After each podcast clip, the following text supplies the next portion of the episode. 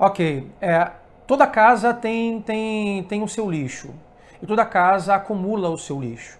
Como diz, aqui em casa a Adriana tira o lixo, mas quando está muito fedido, as crianças vão tirar o lixo. Mas a verdade que, que, que, que existe, a alusão que fazemos, a brincadeira que fazemos, é que o lixo de uma casa sempre acumula. E não é diferente assim dentro dos relacionamentos. Os lixos sempre acumulam em todo relacionamento e principalmente dentro do casamento, principalmente aonde há uma relação mais íntima.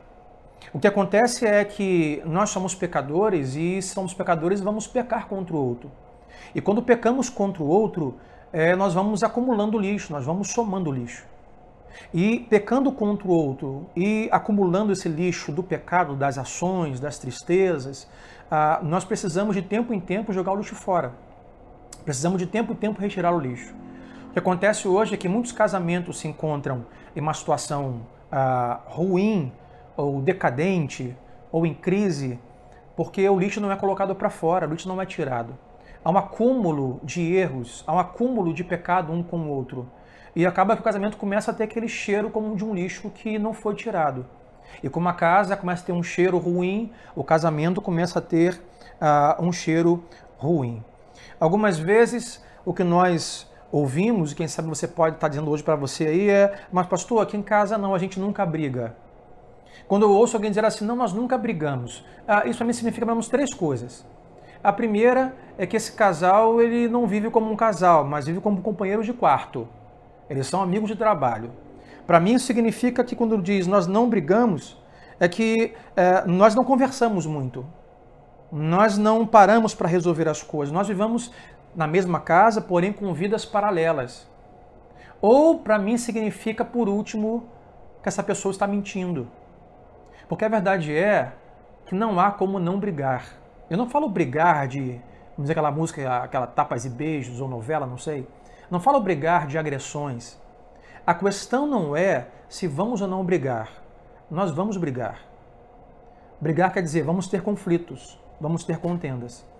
Então precisamos saber nessa noite, aqui quero caminhar com você, se nós vamos brigar, se nós vamos ter conflitos, nós precisamos decidir escolher se vamos ter brigas boas ou brigas ruins.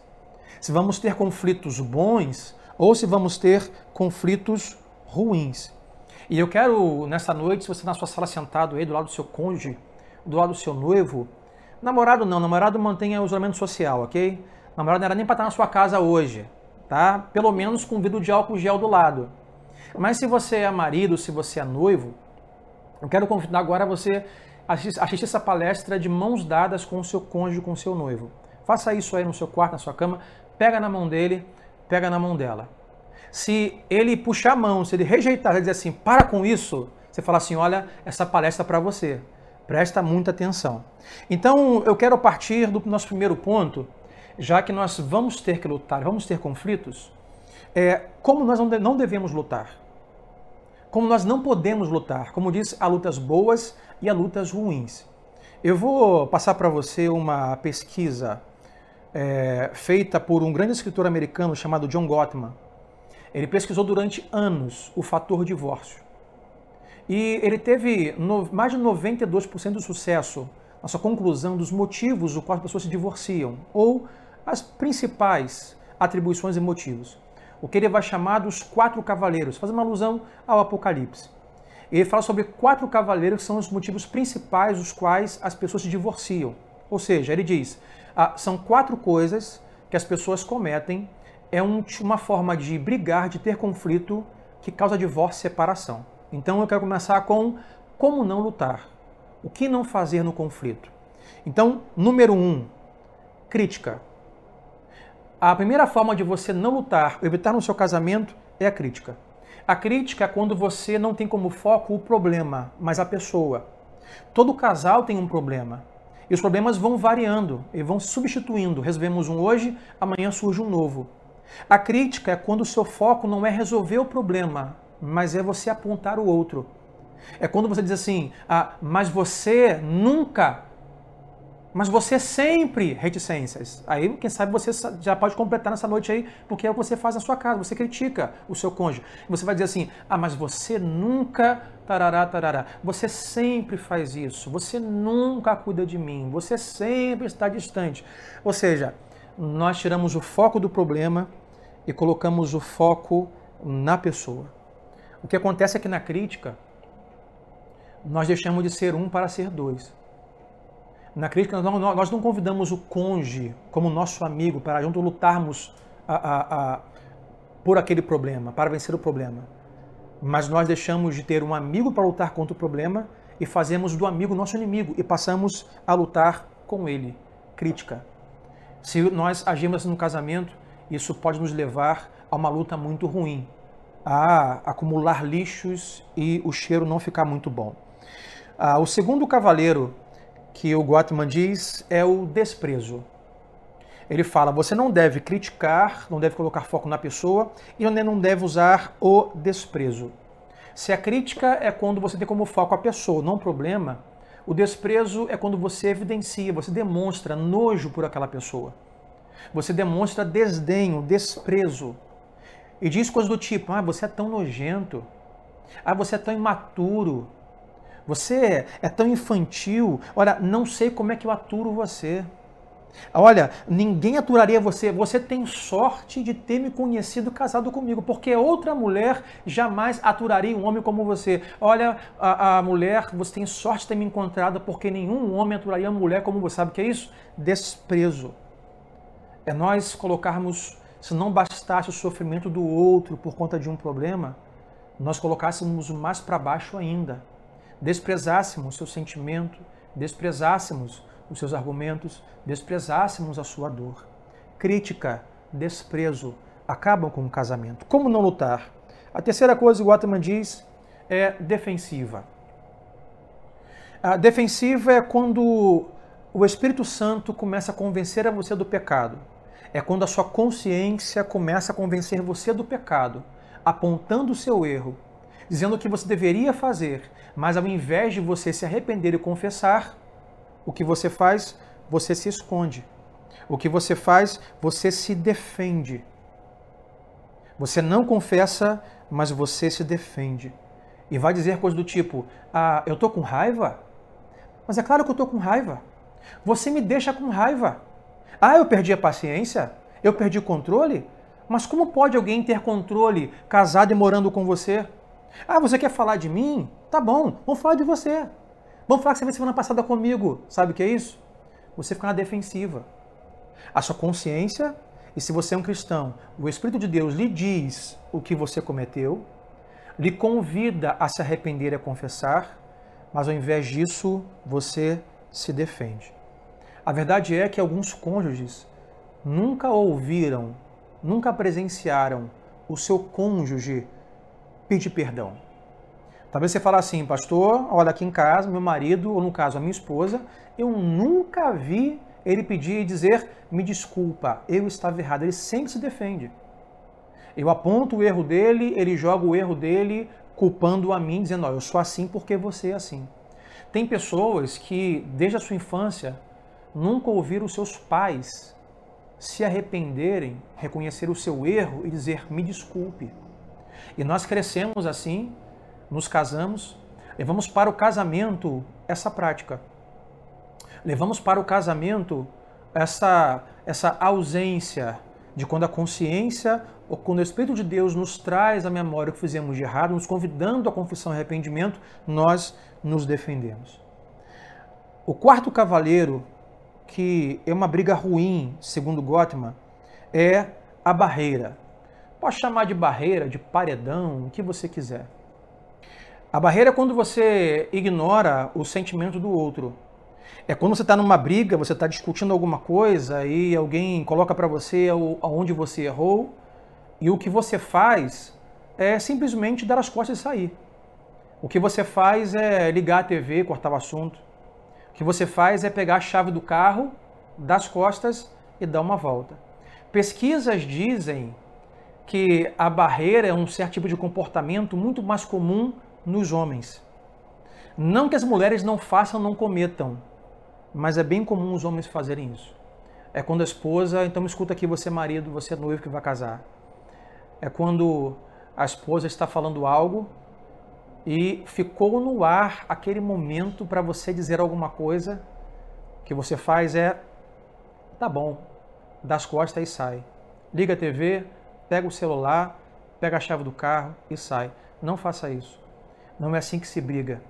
Nós temos que evitar as críticas, focar a pessoa em vez do problema. Temos que evitar o desprezo do sentimento do outro.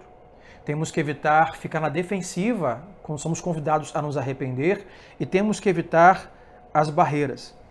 No casamento, se resulta muitas vezes esses quatro elementos em divórcio. Então, como lutar para a glória de Deus e para bem do relacionamento? Já que temos que lutar, meu convite a você hoje é nós termos uma boa luta. Então, como lutar bem? Número um, reconhecer o pecado. O pecado ele é uma violação contra Deus e contra o próximo. O pecado é uma violação contra o caráter de Deus. Quando nós pecamos ou quando nós erramos, nós precisamos reconhecer como pecadores que nós agredimos o caráter de Deus e também agredimos o coração e as emoções do outro. E alguém vai dizer assim: ah, pastor, mas uh, eu não pego, quem pega muito é minha esposa. E aqui em casa, ó, quem pega sem, quem peca sem, pastor, é meu marido aqui. Eu não sou de pecar, não. Eu sou uma pessoa boa, ele que é muito ruim. Olha, eu sou um cristão, ele que é ímpio, ele que está precisando de uma transformação do Espírito Santo. Isso não é verdade biblicamente. Eu quero levar você a ler um texto, 1 João 1, versículo 10, onde João vai dizer assim: Se afirmarmos que não temos cometido pecado, fazemos de Deus um mentiroso e a sua palavra não está em nós. Resumindo, se você falar assim, pastor, eu não peco, quem peca o outro, duas coisas. Ou você está mentindo, ou Deus é mentiroso. E eu prefiro ficar com a palavra de Deus que vai dizer que nós estamos mentindo, porque todos nós cometemos pecado. Ah, vou lembrar o apóstolo Paulo, Romanos 3, 23, porque todos pecaram e foram destituídos, afastados da glória, da comunhão de Deus. Precisamos da reconciliação. Ah, em qualquer relacionamento, são dois pecadores. Se são dois pecadores, olha a matemática. Um pecador mais um pecador é igual a nenhum pecado? É resposta errada. Um pecador mais um pecador é igual a muito pecado. O que precisamos fazer é reconhecer o nosso pecado. Uma casa com duas ou mais pessoas acumula lixo porque há pecadores morando junto. Há pessoas que moram juntas e são pecadoras. Agora, há pessoas no século de hoje que não gostam muito da palavra pecado. Vão dizer assim: ah, pastor, não, não é pecado. Ah, isso aí é personalidade. Aí o que eu gosto mais é, é, Isso aí é. Como é que é a palavra? Isso aí é. A pessoa fala muito na academia. É, isso aí é. Esqueci a palavra, rapaz. Isso é genética. Olha isso, é genética. É personalidade, não é pecado não, meus irmãos. Vamos falar com a linguagem da Bíblia, tá? É pecado. Embora aflija, embora incomode as pessoas e o mundo que vivemos, pecado. Pecado. E aonde há pessoas reunidas, há muito pecado. Embora as pessoas não gostem da palavra, mas é pecado. E o pecado é o maior mal que existe. E por ser o maior mal que existe, ele é o maior influenciador, maior destruidor de relacionamentos, de casamentos e de comunhão. Então, o que eu tenho que fazer para ter uma boa luta com o meu cônjuge, com meu noivo? Número um, reconheça o seu pecado. Ah, número dois, arrependa-se do seu pecado. Arrepender do pecado requer confissão. Arrepender do pecado é falar do pecado com Deus, é falar do pecado com o outro. Se arrepender do pecado é ir até Deus e dizer: Deus, eu pequei. Eu pequei contra o teu caráter, pequei contra a tua santidade. É reunir e chamar o cônjuge, ou o noivo, ou quem se relaciona e vai para amizade e dizer assim: olha, cara, eu pequei contra você. Eu errei contra você. Eu preciso confessar. Isso é não só se arrepender, não é só é, perceber, reconhecer o pecado, mas se arrepender. É o que o Tiago vai dizer em Tiago 5, versículo 16. Ele diz assim: Portanto, meus irmãos, confessem os seus pecados uns aos outros e orem uns pelos outros para serem curados. É momento algumas vezes nós reconhecermos o nosso pecado, Nós nos arrependemos do nosso pecado, orarmos a Deus, nos arrependermos, pedimos perdão e nós orarmos com o nosso cônjuge. Você está aí, quem sabe, e eu espero que sim, de mãos dadas ouvindo essa palestra. Sabe, às vezes é tempo de você orar e dizer assim: olha, ah, você pode orar por mim, porque eu tenho pecado muito contra Deus e contra você. É dizer, olha, posso orar com você? Você tem ah, vacilado muitas vezes, mas eu quero te ajudar. Eu não quero te criticar, não quero te desprezar, não quero me defender, não quero criar uma barreira. Eu quero me arrepender com você. Eu quero orar com você. Confissão é dizer, ore comigo, vou orar com você. A confissão é se envolver com o outro. E a melhor confissão é quando você se envolve com Deus. A melhor confissão é quando você envolve Deus no seu relacionamento. Se o problema é o pecado, Deus é a solução. O problema é o pecado, minha gente. O problema não é a personalidade, não é a genética do seu cônjuge. Sim, temos que respeitar, cada um tem um jeito de ser. Uns são coléricos, outros não são. Uns são ansiosos, outros são quietos demais, outros são a, a, a, ativos demais. Mas estamos falando sobre pecado. Precisamos reconhecer, nos arrepender do nosso pecado. É confessar, é ir além, é nos arrepender. E nesse momento eu quero falar sobre arrependimento. Porque se o pecado traz destruição, e ele é o problema, Deus trará a solução. Deus trará a reconciliação. Aí perceba isso comigo: o pecado traz destruição, Deus traz reconciliação. Então temos que nos envolver com Deus. Eu quero falar sobre arrependimento. O que é arrependimento bíblico? E no final eu vou falar o que não é arrependimento. Já que nós temos que nos arrepender, ah, quais são os atributos do arrependimento? Pelo menos três coisas. A primeira delas, a confissão. Confissão número um. E confissão inclui mente e lábios. A confissão inclui convicção e confissão. A confissão é você ter a convicção de que você é pecador, é ter a convicção de que você pecou contra Deus e contra o outro, Entendo a convicção, você vai à, a, a, a confissão. A minha, a minha mente é convencida de que eu sou pecador e que eu pequei, e os meus lábios confessam. O que acontece quando você se torna um cristão? A sua mente começa a ser transformada. E a mente transformada é levada a pensar diferente. E é levada a colocar para fora e confessar. A, as coisas que você pratica ainda como vera natureza ou coisas que praticam ainda natureza pecaminosa. É o que o apóstolo Paulo vai dizer em Romanos 12, versículo 2. Ele vai dizer assim: Não se amoldem ao padrão deste mundo, mas transformem-se pela renovação da sua mente. A palavra de Deus nos convida a nós transformarmos a nossa mente. Então a confissão trabalha mente e lábios. Estou convicto de quem sou, minha mente transformada e eu confesso. É quando você diz: Olha, eu errei, eu vejo agora o meu pecado. Com a mente que eu tinha, eu não vi o meu pecado. Aí voltamos lá em cima. Eu criticava, me defendia, desprezava, criava barreira, mas agora eu vejo o meu pecado. Eu vejo aonde eu errei e me arrependo. Eu confesso o meu pecado. Jesus vai dizer nos seus evangelhos que ah, um dos ministérios do Espírito Santo é convencer o homem do pecado. Por isso, aqueles que estão em Cristo devem buscar a renovação da sua mente, para, sendo convencidos pelo Espírito que é pecador e que pecou contra Deus e contra o próximo, colocar em prática a sua confissão. O arrependimento é a confissão, e a segunda coisa, o arrependimento é contrição. Se a confissão pressupõe mente e lábios, a contrição pressupõe as suas emoções, as suas reações, as suas expressões. A, a, contrição é alguém que está arrependido, alguém que sabe não apenas que fez o mal, mas ele sente o mal que fez. Há pessoas que fazem o mal, que reconhecem o mal, que são convencidas na mente que fizeram o mal, porque há provas. Eu matei, eu roubei, ah, eu desviei, eu feri, eu fui agressivo, eu bati, eu fui violento. As provas a dizem que há uma convicção do mal que ele fez. Mas há essa convicção, mas não há contrição. Ele não sente o mal que fez. Isso é muito comum, por exemplo, na natureza de uma criança. É bem comum em uma criança, por isso é importante, Paulo diz, esse amadurecimento, a mente renovada. Em uma criança, ele faz o mal, muitas vezes a mãe diz o mal que ele fez, mas você percebe, é nítido na expressão dele, que ele não consegue sentir o mal que fez. Por que não sente? Porque não tem entendimento, não tem a consciência, coisa que nós, adulto, temos.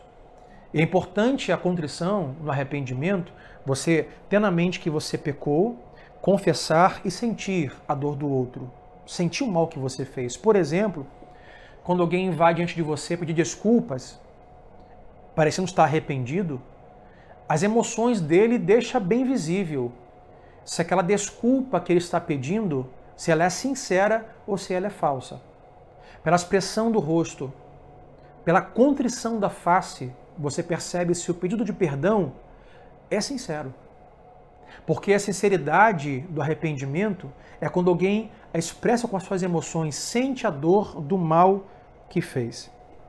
Por isso, você que é pai, a importância de você ensinar os seus filhos desde cedo a contrição. Porque o século de hoje não ensina isso aos seus filhos. O século de hoje, o século fast food, quer resolver o problema rápido. Eu tiro isso, acabou.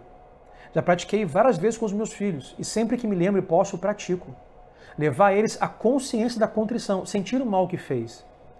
Por exemplo, se ele faz o mal a outra criança, não simplesmente bota de castigo, de que está de castigo porque você fez isso. Não é o suficiente.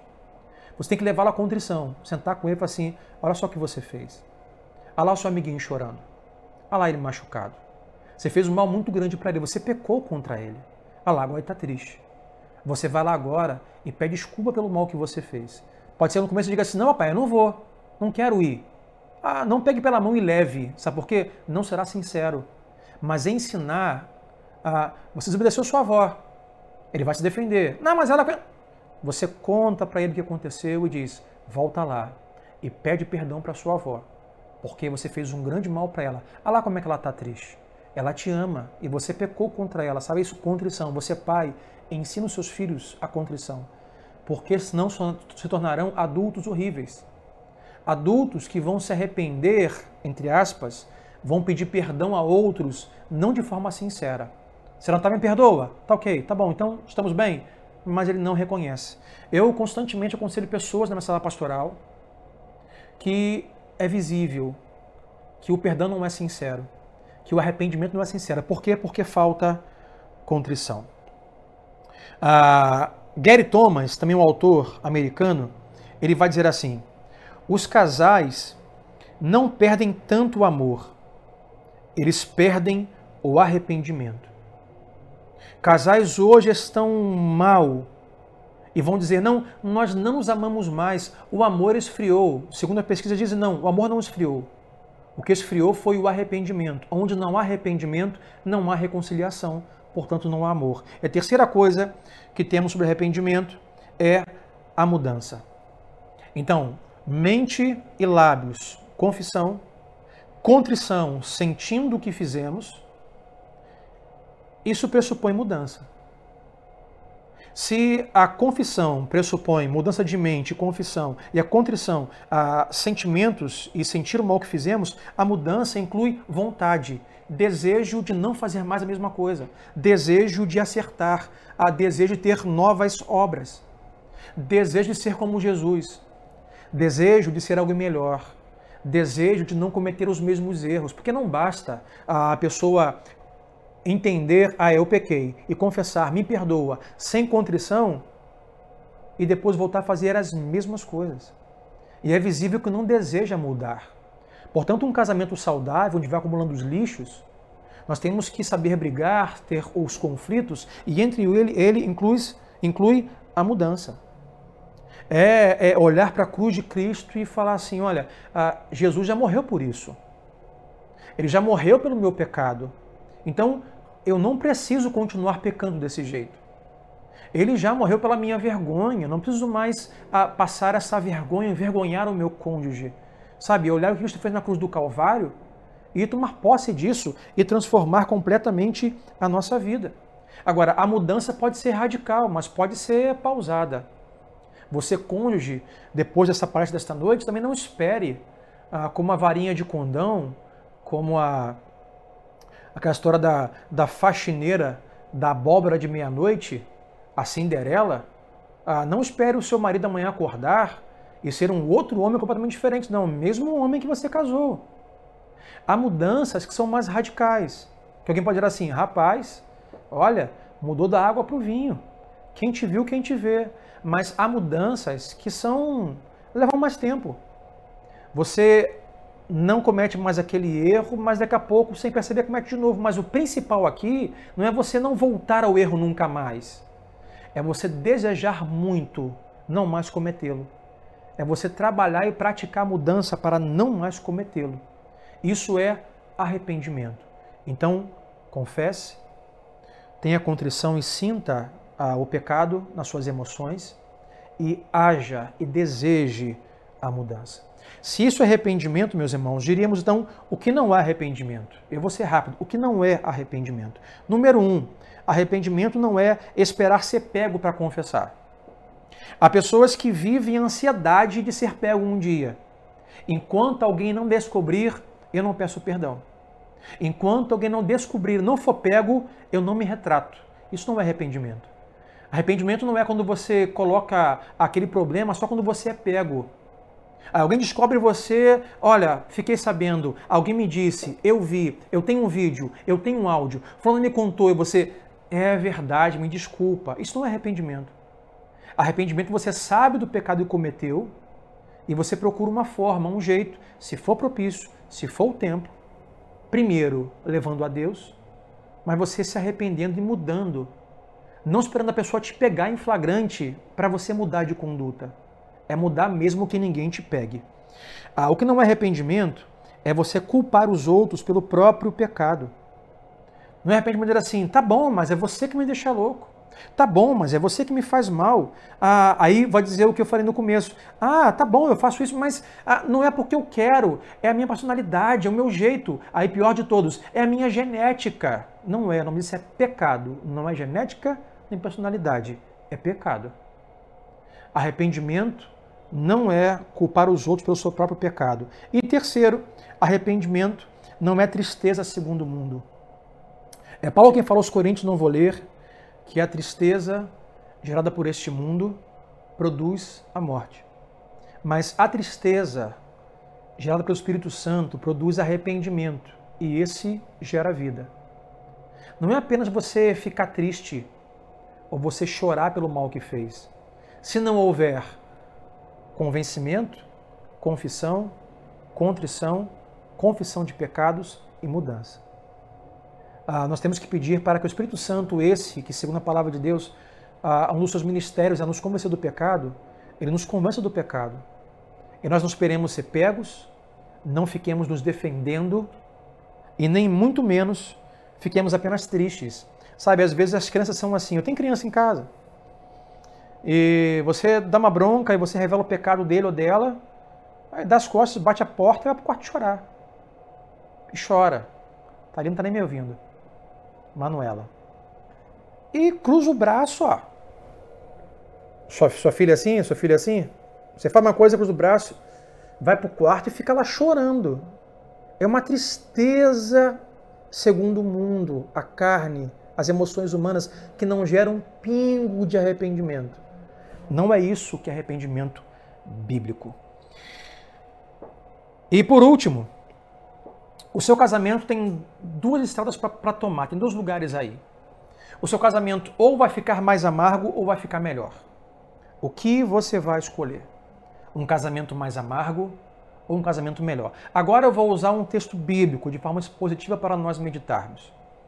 Mas eu vou tratar algumas coisas desse texto aqui.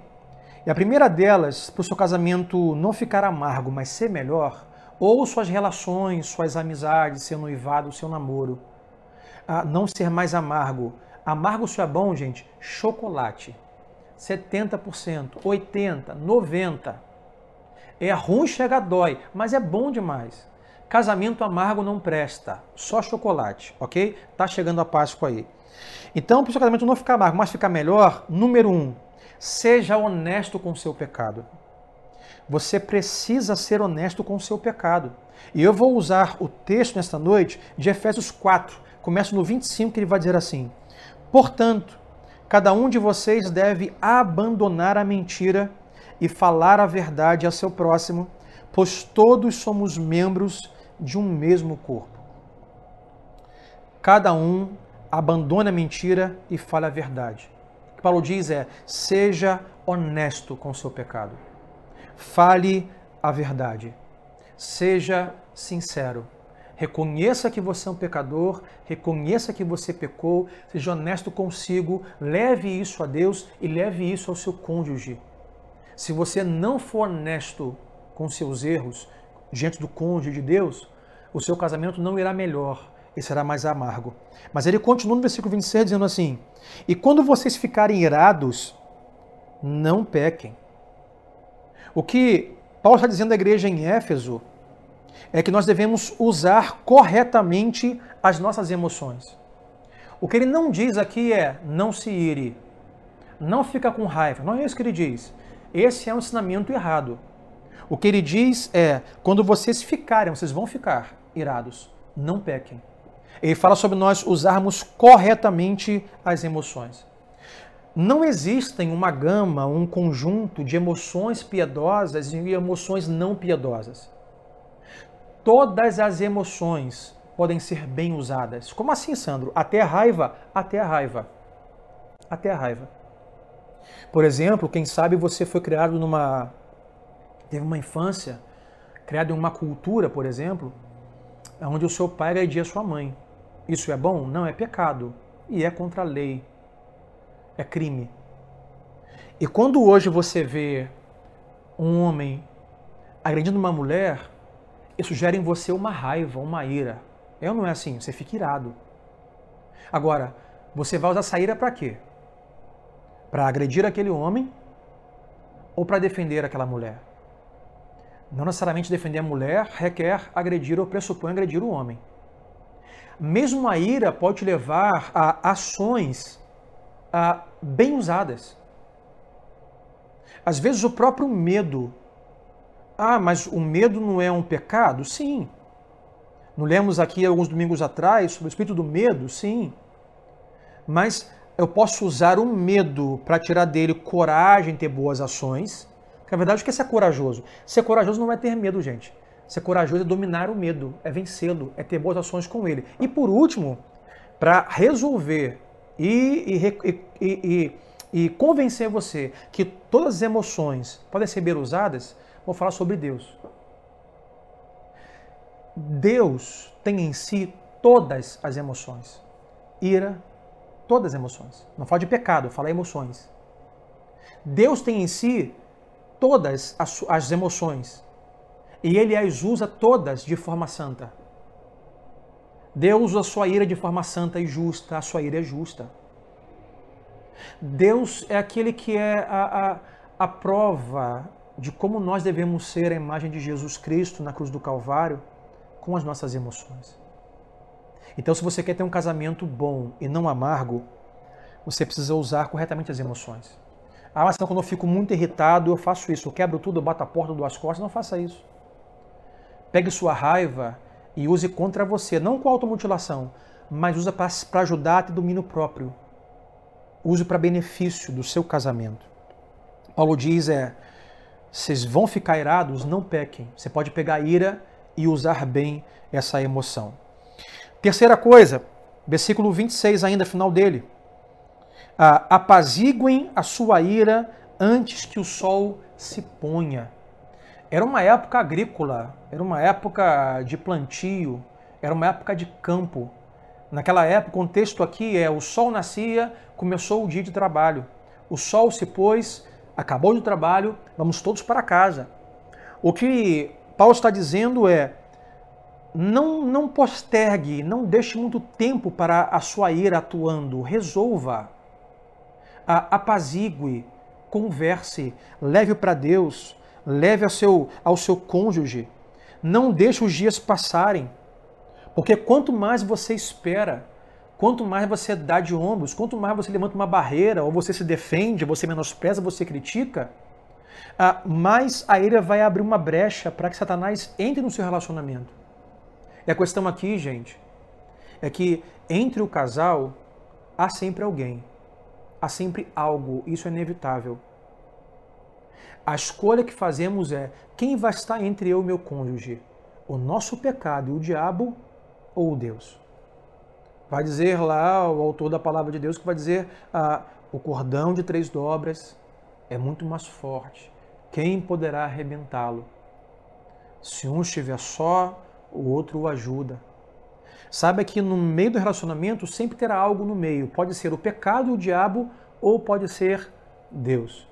É o que Paulo está dizendo. Se nós deixarmos passar muito tempo a ira e não resolvermos como o sol se ponha, ele termina o 27 dizendo assim: Não deem lugar ao diabo.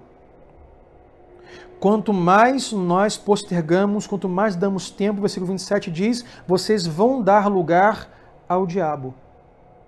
Então, quer ter um bom casamento não amargo? Enfrente o pecado rapidamente, é o que ele diz. Enfrente o pecado rapidamente. A quarta coisa para ter um bom casamento não amargo, versículo 29. Paulo diz: Nenhuma palavra torpe saia da boca de vocês, mas apenas a que for útil para edificar os outros conforme a necessidade. O que Paulo diz aqui agora é: saiba como conversar. Saiba que palavra usar.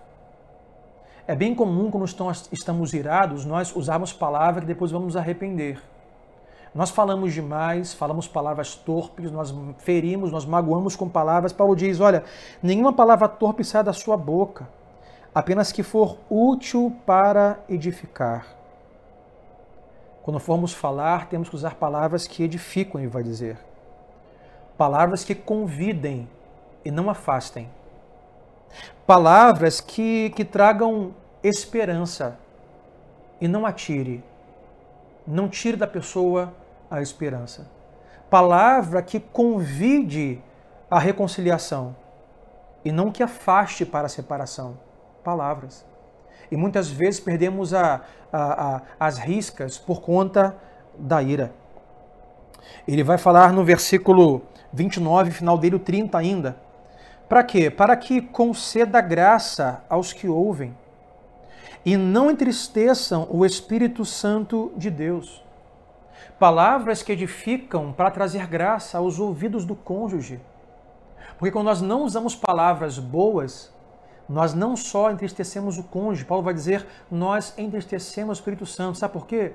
Porque esse que habita em nós é aquele que quer nos ajudar a controlar a língua.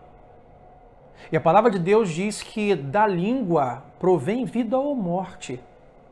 E hoje muitos casamentos estão, são, estão se deteriorando, acabando, terminando por conta da língua, que tem poder de tacar fogo numa cidade. Como controlamos a língua? Pelo Espírito Santo, que nos ajuda a usarmos de palavras que edificam, que trazem graça, que alegram ao Espírito. Mas não é fácil? Não, não é fácil. Às vezes é a hora de. Ah, pastor, mas lemos lá em cima que nós não, não, não devemos deixar para amanhã, tem que falar agora. Mas espera aí. Quando Paulo diz, não deixe o sol se pôr sobre a sua ira, é assim, se apresse a resolver. Ele não dá tempo, ele não fala, faça em uma hora, faça em um dia. Algumas vezes será tempo de, no momento, pela sua, seu estado de espírito é, senta aqui, vamos conversar. Eu pequei contra você, pequei contra Deus, usa a palavra que edifique. Mas tem hora que o sangue está lá em cima, que o melhor é se calar. E não é pegar a chave do carro e sair, e ir para o bar, ir para o baile, ir para não sei para onde. Você entrar no seu quarto, sentar na sua cama, dobrar o seu joelho e dizer: Espírito Santo, eu estou descontrolado. Eu sei que eu não posso postergar isso. Eu não posso deixar isso passar, Deus. Eu preciso que o teu Espírito me, me, me ajude, que me traga contrição, que me mostre o meu pecado, o meu erro, que me convença. Que eu use palavras que edificam, que tragam graça para o meu cônjuge, para as minhas relações e que alegre o Espírito Santo. É isso que Paulo diz. Porque se nós não agirmos assim, o que ele vai dizer no versículo 31 de Efésios 4 é o seguinte: versículo 31. Livrem-se de toda amargura, indignação, ira, gritaria e calúnia, bem como de toda maldade. O pecador deve se arrepender. Quem o agressor o agressor deve se arrepender, confessar, ter a contrição e pedir perdão. O agredido, ele deve perdoar. Eu vou chegar lá daqui a pouco. Porque quando o agressor não se arrepende ou o agredido não, não, não, não perdoa, o que acontece é que vem amargura. O que acontece é quando não há perdão, a amargura se instala. E a amargura, ela é crescente. A amargura, ela tem degraus crescentes, só piora. E Paulo vai dizer isso no versículo 32. Sejam bondosos e compassivos uns para com os outros, perdoando-se mutuamente, assim como Deus perdoou vocês em Cristo. O Espírito Santo, ele pode fazer isso nossas lutas. Nós conseguimos ser bondosos, ser compassivos, porque a amargura, ela vai nos levar sempre a um degrau. Eu vou, vou lembrar do versículo anterior, 31, não precisa, não precisa ler aí, mas ele vai dizer assim: livre-se da amargura, porque a amargura não tratada vem o quê? Indignação. Livre-se da amargura, da indignação, e amargurado, indignado, ele diz: aí vem a ira. E quando chega, a ira, meu amigo, começam as gritarias. E da gritaria partimos para a calúnia. Sabe que calúnia é fofoca. É do tipo hoje, você está irado, aí você está amargurado, indignado, tô irado, aí você, em vez de resolver, você vai lá para o seu WhatsApp, vai lá para o status do Facebook. Aí o Facebook te pergunta assim, mal pergunta, ah, no que você está pensando? Aí você, ah, que eu estou pensando? O meu marido é isso, isso, isso. A minha esposa. Eu... Ou aquelas indiretas, para quem servir a carapuça. E que é isso, isso, sabe o que é isso? Amargurado, não me arrependi se sou algoz, não perdoei se sou a vítima, me levou uma, uma indignação que me levou à ira e eu começo a usar de calúnias. Paulo diz: não faça isso. Que ele diz é versículo 42: seja bondoso e compassivo, seja manso mas, Sandro, esse negócio é muito complicado. Sim, é. Mas temos sempre que voltar à cruz e lembrar que Jesus já morreu por todos esses pecados que cometemos. E se ele já morreu por esses pecados, nós não podemos deixar esses pecados matar o nosso casamento. Nós temos que escolher se vamos matar a relação ou se vamos matar o pecado, que Cristo já morreu, já matou. Não temos mais que passar a viver envergonhados dentro de casa, com o cônjuge, com os filhos, com os amigos, com o noivo, com o namorado. Sabe por quê? Jesus já levou nossa vergonha na cruz. Temos que nos reconciliar, temos que nos perdoar, temos que nos arrepender, temos que nos redimir. Se Jesus já ressuscitou da morte, então isso quer dizer que é a vida nova para nós. Se ele já subiu da morte, isso quer dizer que há possibilidade de vida nova, porque ele ressuscitou e com ele veio novidade de vida para aqueles que creem. Se você é um cônjuge, um casal, um pai, sabe, um marido, uma esposa, cristão, você tem o auxílio do Espírito Santo dentro de você para te ajudar com as suas lutas e conflitos. A questão não é, pastor, como não brigar, como não lutar dentro de casa? Isso é impossível, porque o pecado ainda está aí. Então escolha e decida ter uma boa luta. Decida ter a, a, a, uma boa briga. Aquela quando vem um conflito você resolve. Se você for agressor, você se arrepende com confissão, com contrição, com arrependimento. Se você for agredido, você perdoa. Sabe? Paulo nos ensina. Esse texto bíblico de Efésios 4 uh, ah, é um gatilho para nós darmos para qualquer tipo de relação na igreja. A vivermos bem em comunidade.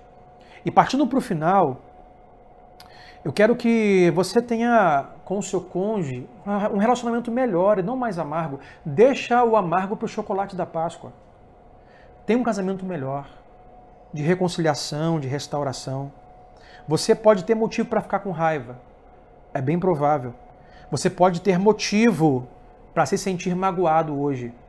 Talvez você aí segura, segura a mão do seu cônjuge e com sentimentos e emoções diferentes.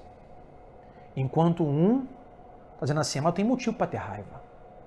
Ah, eu tenho muitos motivos para ficar nervoso. É, olha, olha, papai está falando para ela. Olha, papai está falando para ele. Olha, ó oh, Senhor, é Deus falando. Aí você aperta a mão dele. Enquanto um pode estar tá afirmando que é o agredido, o outro pode estar tá se desculpando por ser o agressor. Agora, o que temos que fazer é não tentar encontrar a, a, a desculpas, não é nos desculpar para isso, porque essa palestra não é para o seu cônjuge apenas, ela é para você. E as pesquisas revelam que o que acontece é que a, a, o nível de mago e amargura está relacionado à proximidade de quem nos relacionamos. Por exemplo, você pode ter um amigo, uma amiga que não é tão próximo, que é distante, sabe, de trabalho, que você não tem intimidade. Ele peca, peca, peca contra você na segunda. Aí você, ah, pega contra você na terça e você vai para casa tranquilo. Pega contra você na quarta, pega na, pega na quinta, fala mal de você, é ou não é assim? Não te entrega o trabalho que você pediu, não te ajuda, ele vacila direto. Mas você não fica com isso na cabeça, você não fica assim, ah, meu Deus, o que eu faço? Não fica, sabe por quê? É alguém distante. O que acontece é, quanto mais a proximidade de alguém, maior a dor, maior a ferida. Às vezes o cônjuge comete um pecado contra, acabou. Porque quanto mais íntimo, maior depositamos confiança. Quanto mais íntimo, mais nós nos abrimos, mais nós nos damos, mais nós esperamos. Quem nunca ouviu, olha, eu esperava isso de qualquer um, menos de você. Quem sabe você sofreu apenas uma ofensa essas semanas. E isso está acabando com o seu casamento. Você tem que fazer, se você é agredido, perdoar. Mas, pastor, perdoar é difícil. Não sei se eu consigo. E eu vou terminar respondendo perguntas as mais comuns sobre perdão. Ah, e três coisas eu quero falar. As perguntas mais feitas e as maiores dúvidas sobre perdão, elas vão dizer o seguinte: ah, eu preciso perdoá-lo? Sim, precisa. Olha, mas até agora ele não veio se retratar, agora ele não se mostrou arrependido, até agora ele não pediu perdão. Quando ele vier se retratar, pastor? Quando ele se mostrar arrependido, quando houver contrição na face dele, eu perdoo. Oh, oh, Perdão não tem nada a ver com isso, gente.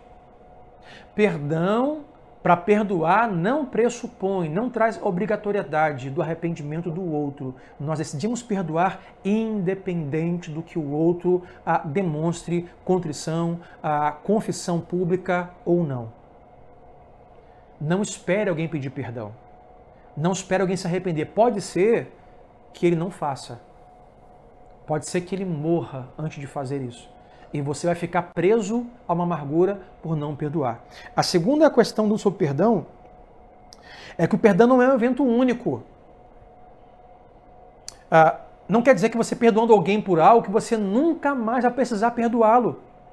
Eu perdoar ele por isso de novo? Ah, não vou, já perdoei uma vez. Não, perdoa de novo não. Aqui, pastor, perdão uma vez só. Aonde nós lemos isso, gente? Perdão não pressupõe evento único você vai precisar perdoar a mesma coisa para a mesma pessoa algumas outras vezes. Claro, não vamos colocar aqui dentro da cesta né, as safadezas, os, os oportunistas que vão se aproveitar da bondade alheia.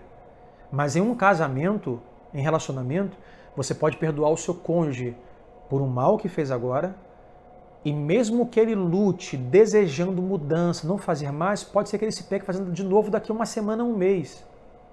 Você não pode dizer, eu já te perdoei por isso, marido. Olha, peca de outro jeito. Essa eu não perdoo, porque essa conta eu já paguei. Não, não é assim. Não é evento único. Você precisará perdoar a mesma coisa, outras oportunidades. Terceiro e último, perdão não necessariamente pressupõe reconciliação. Agora, o perdão ele deve ser dado independente do arrependimento do outro. O perdão deve ser dado pelo mesmo pecado cometido várias vezes. Mas agora, o perdão não pressupõe obrigatoriamente reconciliação. Porque é aí que entram os aproveitadores. Uma coisa é você lançar mão do perdão para deixar sair a amargura, como Paulo vai dizer, para não dar lugar ao diabo, mas dar lugar para Deus na relação. Então você perdoa, você libera o perdão. Agora, se a pessoa não quer mudar, não quer se arrepender, não quer ser transformada, não obrigatoriamente a reconciliação. Eu não estou falando sobre, então, pastor, eu devo me divorciar. Não. Estou falando sobre relacionamento e reconciliação a, a, de pessoas, de indivíduos que andam juntos. Eu vou usar o exemplo de Abraão e Ló. Certo? Mesmo havendo perdão, cada um teve que ir para um lado e outro para o outro. Eu já tive amizades que me machucaram e eu, para poder seguir a minha vida, liberei o perdão, mas a relação não mais foi a mesma. Por quê? Não houve reconciliação porque a outra parte ah, não confessou, não se arrependeu, ah, não entendeu, não reconheceu o seu pecado, não levou para Deus e não quis reconciliação. Tá bom? Então, perdão não necessariamente é reconciliação. Por isso que é importante aquela frase que diz: quando um não quer, dois não briga. Ou dois não brigam. Por isso que é importantíssimo ah, o casal estar sempre em pé de conversa. Por isso que é sempre importante, tanto um quanto o outro, deixar-se convencer, confessar, ter a contrição e se arrepender. Não é uma via de uma mão só, não é unilateral, uma via de mão dupla, porque não há no casamento um pecador e um santo. Não há no casamento um agredido e um agressor. Ambos são vítimas e ambos são agressores, porque ambos são pecadores. Um pecador mais um pecador é igual a muito lixo, a muito erro. E eu quero nessa noite pedir, orar para que Deus te ajude a ter casamentos e relações melhores e não mais amargas. E daqui a pouco nós vamos responder aí a algumas perguntas. Se você ainda vai fazer algumas perguntas, faça logo, escreva aí e já vamos fazer, tá? Mas antes, eu quero orar com você e vou pedir a Deus que abençoe o seu casamento, a sua vida, que te ajude, a pedir que o Espírito Santo lhe ajude, sabe, a você reconhecer o seu pecado, porque é Ele que nos convence do pecado. Te ajude na convicção, dizer, é, eu estou errando, eu pequei. Lhe ajude a confessar com contrição e arrependimento. Está na sua casa aí, segurando a mão do seu cônjuge, do seu noivo, com a sua família. Quero convidar você a curvar sua face e eu vou orar com você. Pai, eu te louvo, Deus, nesta noite pela tua misericórdia, pela tua palavra, pela tua instrução, ó Deus. Esta noite há casais, há famílias, Deus, aqui que estão, Deus, buscando, Senhor, a é, levantar a qualidade do seu casamento, Deus subir, voar, ó Deus, na intimidade contigo e com o seu cônjuge. Deus, nesta noite que em cada lar o Teu Espírito Santo vem estar ministrando aos corações, convencendo do pecado.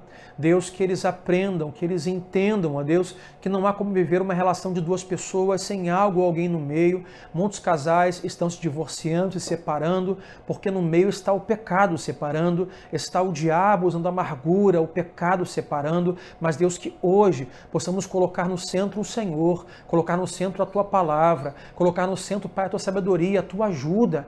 Nos ajuda, Espírito Santo, a termos casamentos melhores.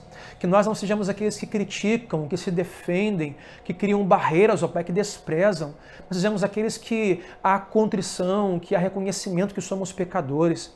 Deus ah, traz luz a esse casamento traz espiritualidade a essa mente e coração, transforma esta mente, Pai, que ele entenda que ele não está lutando contra o seu cônjuge, o seu cônjuge não é o seu inimigo, ele é o seu parceiro contra o conflito, contra a luta, contra o problema. Assim traz unidade, união, ó Pai, onde as mãos estão hoje juntas. Que haja, Deus, contrição nos corações, que haja amor e graça, seja uma noite graciosa, uma noite de confissão, de arrependimento, Senhor, são casais que estão dentro de casa, higienizados, Pai, que seja uma noite de abraços, de beijos, uma noite de carinhos, Deus, Deus uma noite de amor, ó Pai. Muito obrigado por esses, abençoa-os, os que são cristãos e os que não conhecem a Ti, ó Deus, que eles saibam que a ferramenta que Jesus, que foi aos céus, deixou a nós para nos convencer do nosso pecado, para nos guiar, para estar conosco, é o Espírito Santo. E só é possível recebê-lo através do perdão dos pecados, da confissão dos pecados, do senhorio de Cristo. Pai, então abençoa esta pessoa, Senhor, nutre ah, os, os da fé da Nova Vida SC, como também os seus amigos e quem nos escuta e nos ouve, nos assistem. Assim eu oro, no nome de Jesus. Amém e amém.